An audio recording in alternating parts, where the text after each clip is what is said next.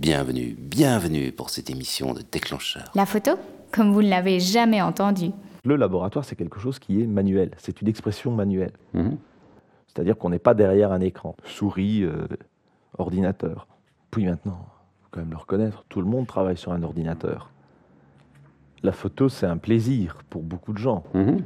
Énormément. Je retrouve ça chez, chez mes étudiants qui, euh, qui aiment le côté, euh, pas bidouille, mais travail manuel. Voilà. Avec les mains, quoi.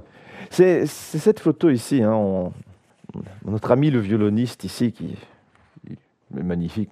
C'est pas la photo qui est magnifique, c'est lui qui est magnifique. C'est une tête tellement apaisante. Mm.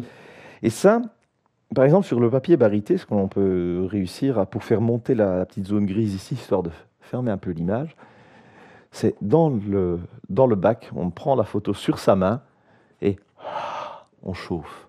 On chauffe le papier par endroit pour la faire monter par endroit. Plus efficace qu'un- que certains masquages. Et c'est ce côté, mais vraiment, on utilise la chaleur du corps, la, la chaleur du souffle pour faire monter la photo.